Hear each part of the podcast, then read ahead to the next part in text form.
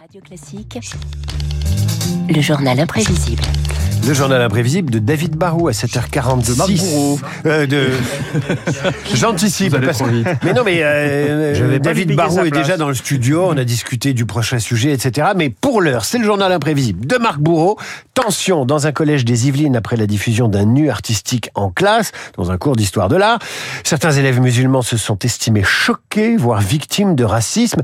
Les enseignants euh, ont exercé leur droit de retrait face aux menaces et aux diffamations. Et ce n'est pas la première fois qu'une œuvre présentant la nudité provoque un scandale. Ouais, le nu qui choque, David, c'est vieux comme le monde, et comme très souvent, c'est Molière qui en parle le mieux. Couvrez ce sein que je ne saurais voir. Dans de pareils objets, les âmes sont blessées. Et cela fait venir de coupables pensées.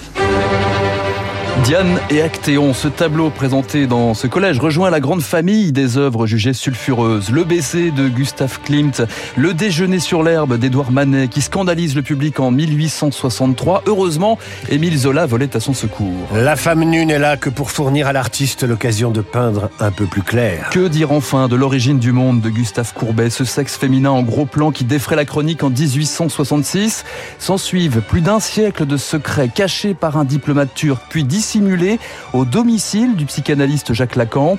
Je parle à ceux qui s'y connaissent, aux non-idiots. Et puis début 80, ce tableau se retrouve en couverture de la revue de référence Art Presse, dirigée par Jacques Henrique.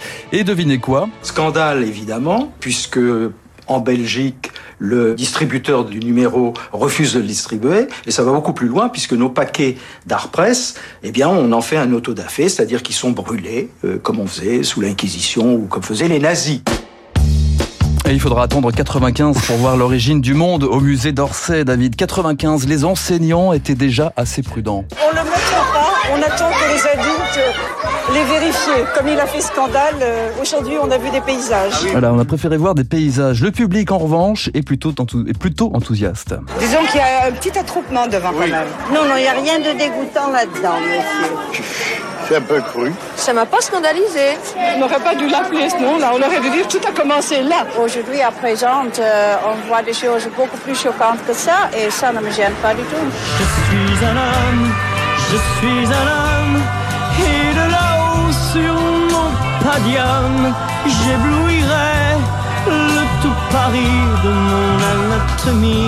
Mais oui, après tout, c'est quoi le nu à l'époque moderne? C'est aussi de la subversion, du choc sur les affiches. Tenez, 1972, Michel Polnareff montrait bien ses fesses pour ses concerts à Bercy. Mais quel intérêt il a de monter son derrière? Moi, c'est ce qui me choque le plus, là, c'est encore la tête. C'est un gars qui a besoin d'une bonne petite fessée. Voilà, la nudité, ça provoque, mais ça fait surtout vendre des billets. J'avoue que ça prend des, maintenant des proportions plus énormes. Vous voyez qu'un petit cul peut amener de grandes choses. Ce soir, nous allons danser sans chemise, sans pantalon. Vous n'avez pas pris la version de Rick Azaray Non, non, non, j'ai pas essayé. Non, la nudité dans la France des années 70-80, c'est le film Emmanuel. C'est une affiche publicitaire et un spot télé. La campagne Myriam, cette brune, cheveux courts en bikini, dont 60% des Français estimaient qu'elle était proche d'une œuvre artistique. Dans une minute, elle enlève le haut. Provocation et intimité, c'est un string sur des statues dénudées en 2019 lors d'une exposition à l'UNESCO. C'est aussi un sapin de Noël gonflable de l'américain Paul McCarthy en 2014, place Vendôme à Paris. Trois petits jours et puis s'en vont. L'œuvre est vandalisée par des opposants qui n'y voient qu'un gigantesque sextoy. Voilà tout ce qu'il reste ce soir de l'objet du scandale. Un paquet ficelé, une sculpture gonflable vandalisée qui ne sera finalement pas réinstallée. Je pense qu'il y a des gens euh, qui surtout ne comprennent pas cette forme d'art hein, et qui peuvent être contre et qui peuvent même être euh, choqués. Euh, mais je pense que c'est c'est pas une raison pour empêcher la liberté d'expression. Et pas mieux l'année suivante avec Dirty Corner de l'artiste britannique Anish Kapoor. 9 mètres de haut, 60 mètres de long, censé illustrer la puissance et le pouvoir.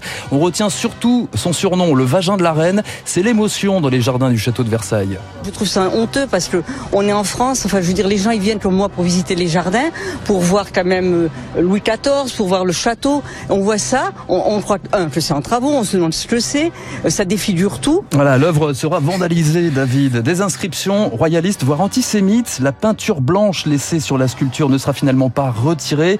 Quelle que soit l'époque, défendait Anish Kapoor, l'être humain a toujours eu un problème avec lui-même. Un travail entraîne toujours des interprétations multiples. C'est une panoplie de significations. Ce que j'ai fait ici, c'est amener le visiteur à regarder à l'intérieur de mon œuvre, tenter de comprendre ce qui s'y trouve.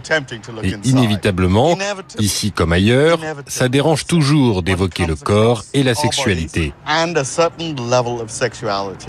L'intimité, la nudité, ça choque, mais ça connaît quand même le succès. Rappelez-vous de ce nu couché de Modigliani, censuré lors de sa présentation en 1917, adjugé aujourd'hui 170 millions de dollars un siècle plus tard. Ce scandale est devenu aujourd'hui l'une des œuvres les plus chères du monde. Rétine et pupille, les garçons ont les yeux qui brillent.